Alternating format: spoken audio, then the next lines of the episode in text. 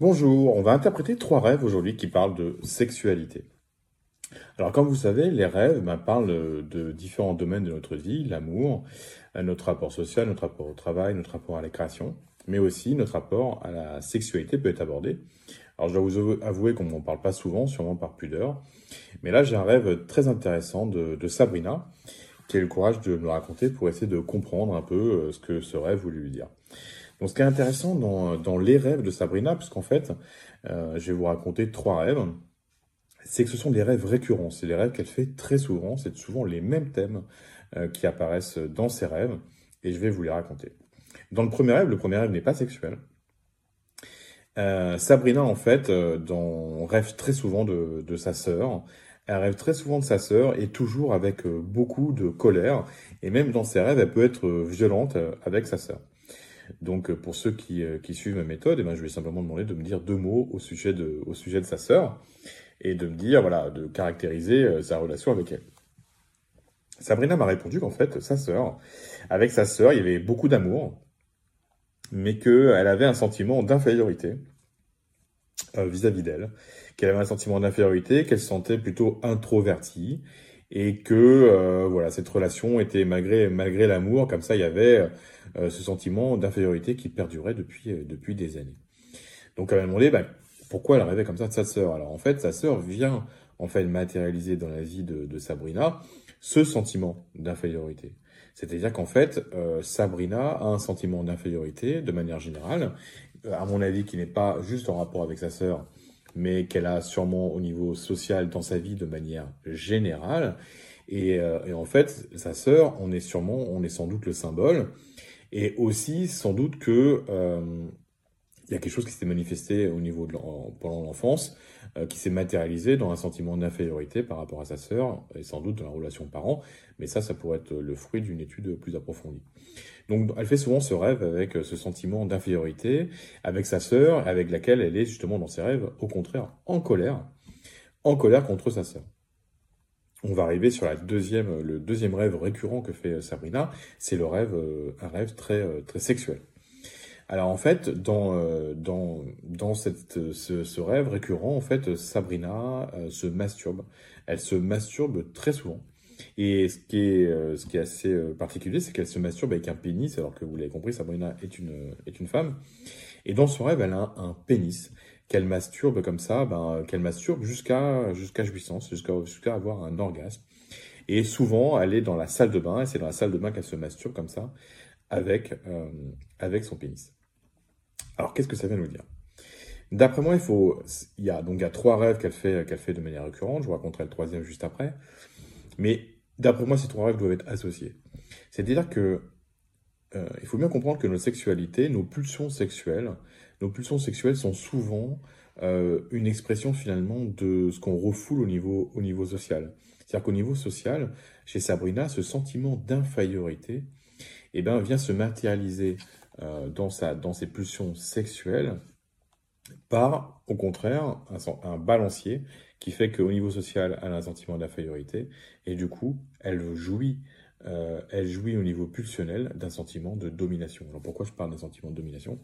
Parce que le symbole, le, le, symbole, le pénis masculin et toutes les, toutes les protubérances sont des symboles de domination. Toutes les protubérances, toutes les excroissances, par exemple, ben, le, le symbole d'une épée dans les rêves ou dans la vie, le symbole d'une épée, d'un guerrier, d'un chevalier, c'est le, prolongement du, pénis. Plus j'ai une grande épée et plus j'ai et plus j'ai un grand un grand pénis et donc c'est un symbole de domination qu'on soit un homme ou qu'on soit une femme. Effectivement c'est un symbole du masculin.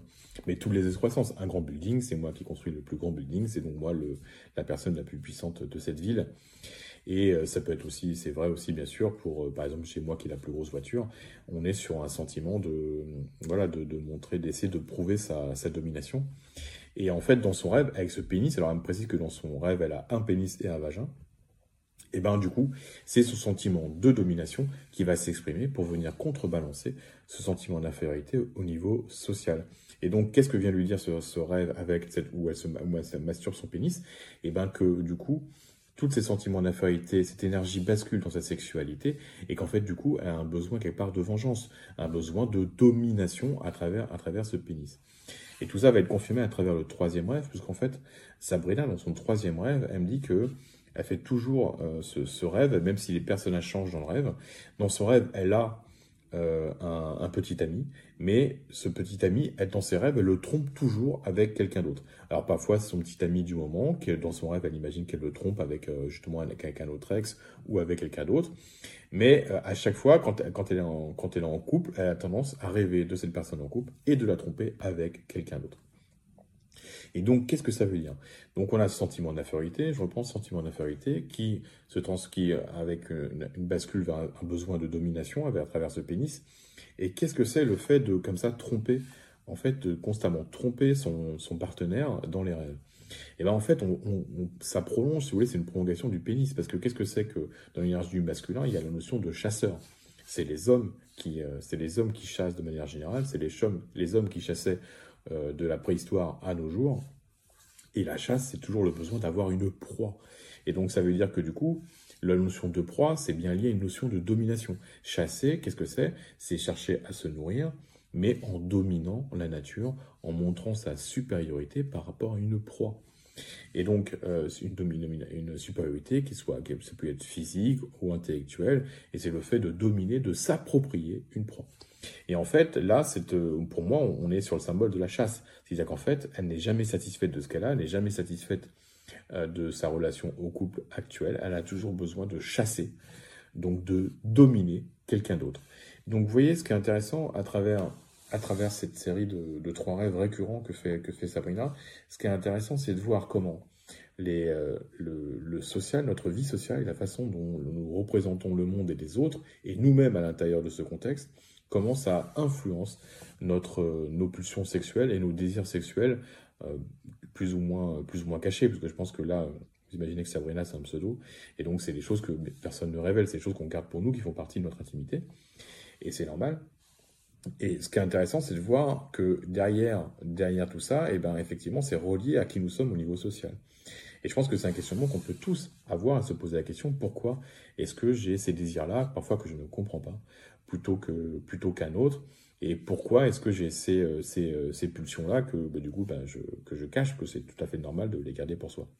Mais en fait, tout ça, c'est lié à un contexte plus grand, c'est lié à une exploration plus grande de nous-mêmes, et comme ça, par ces jeux de, par ces jeux de bascule, eh ben, on peut venir expliquer euh, nos, nos, problématiques sexuelles ou pulsionnelles. Ce qui est intéressant, c'est que dans ces trois rêves, d'après moi, la lecture est assez claire. C'est-à-dire qu'en fait, ce sentiment d'infériorité, vient entraîner un besoin de domination. Et il y a toujours, en fait, un bascule. Euh, soumission et domination, c'est la même chose. Humilité, orgueil, c'est la même chose. Donc il y a quelque chose qui n'est pas transcendé, il y a une expression de soi qui n'est pas, euh, qui n'est pas, euh, qui n'est pas aboutie. Donc socialement, elle se sent, elle se sent inférieure. Donc elle, a, crée obligatoirement un besoin de dominer.